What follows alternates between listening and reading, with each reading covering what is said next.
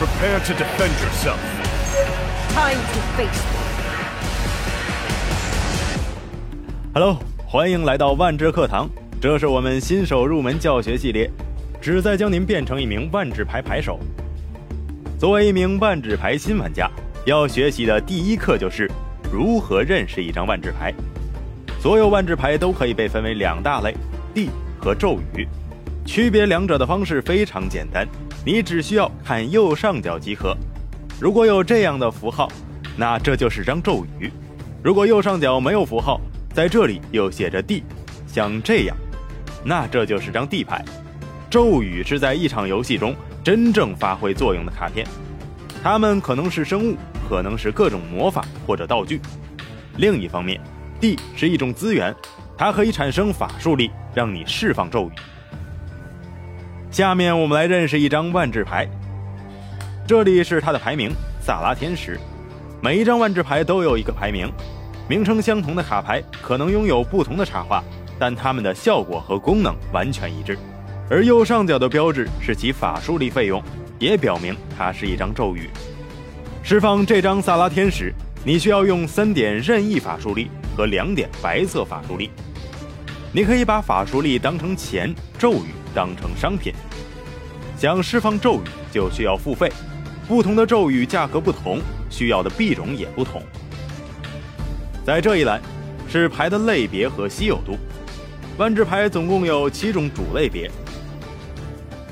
这张萨拉天使的主类别是生物，副类别是天使。这里代表着这张牌的效果或能力。萨拉天使有飞行和警戒这两种异能。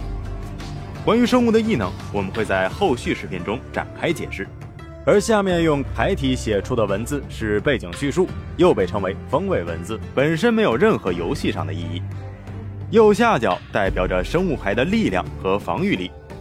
萨拉天使具有四点力量和四点防御力，也就是说，它是一张四四的生物牌。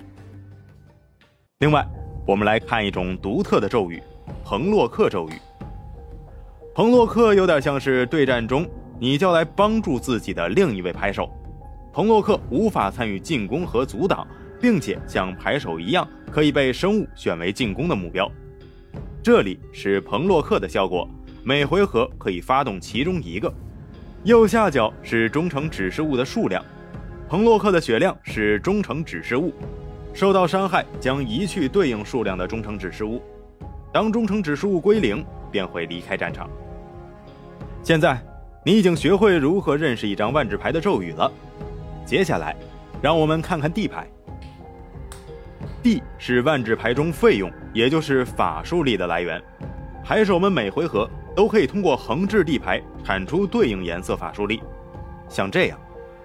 万智牌中有五种不同颜色的基本地牌，也就有五种不同颜色的法术力。各个颜色都有自己擅长的机制类型。平原可以产出白色法术力。白色是秩序的颜色，擅长防守，有很多恢复生命的手段。海岛可以产出蓝色法术力，蓝色是智慧的颜色，擅长抓牌，限制对手的行动。沼泽可以产出黑色法术力，黑色是恐惧的颜色，擅长消灭生物，起死回生。山脉可以产出红色法术力，红色是破坏的颜色，擅长直接造成伤害。树林可以产出绿色法术力，绿色是自然的颜色，擅长加速产出费用，造出巨大的生物。最后，让我们做一道课后习题：这是你拥有的地，哪个咒语是你可以释放的？